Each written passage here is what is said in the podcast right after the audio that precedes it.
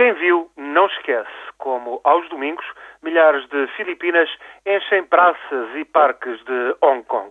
Vêm gozar o seu dia de folga.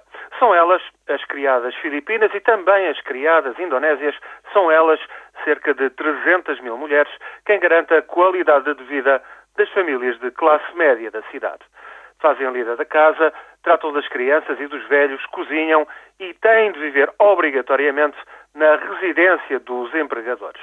Um mês de férias e salário mínimo rondando os 450 euros mensais oferecem algumas garantias. Por maiores que sejam os abusos, não são sequer comparáveis às violências e humilhações que as imigrantes filipinas sofrem nos Estados Árabes do Golfo ou até em Singapura. Em Hong Kong há, no entanto, um sinal. Se forem despedidas, têm apenas duas semanas para encontrar novo emprego e exclusivamente como empregadas domésticas. Se não conseguir encontrar patrão ou patroa, têm de deixar esta região administrativa especial da República Popular da China ao fim de duas semanas.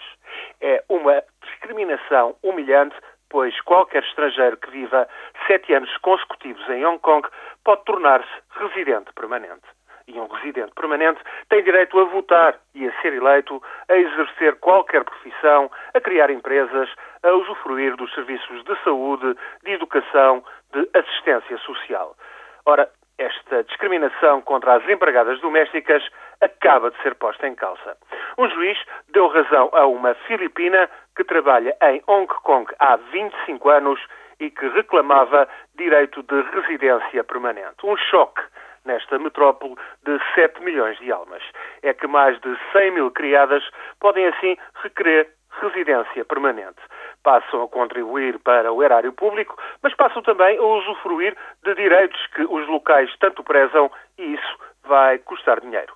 Depois, ainda que a maioria das gentes de Hong Kong descenda de refugiados da China comunista, o egoísmo social é um valor absoluto por lá.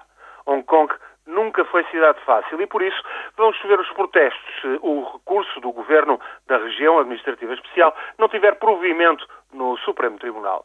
Fala-se já mesmo na possibilidade de apelar ao governo da República Popular para anular a decisão, tal como permite a lei básica, a Constituição acordada entre Londres e Pequim, que assegura até 2047 a autonomia da ex-colónia britânica. Seria mais uma machadada na autonomia, na liberdade judicial de Hong Kong. Mas não falta por lá quem pense que criada filipina supera a Indonésia, chame-se-lhe mesmo empregada doméstica, que seja, mas que a malfadada estrangeira nunca será residente de pleno direito. Sempre foi terra egoísta essa espantosa metrópole de Hong Kong.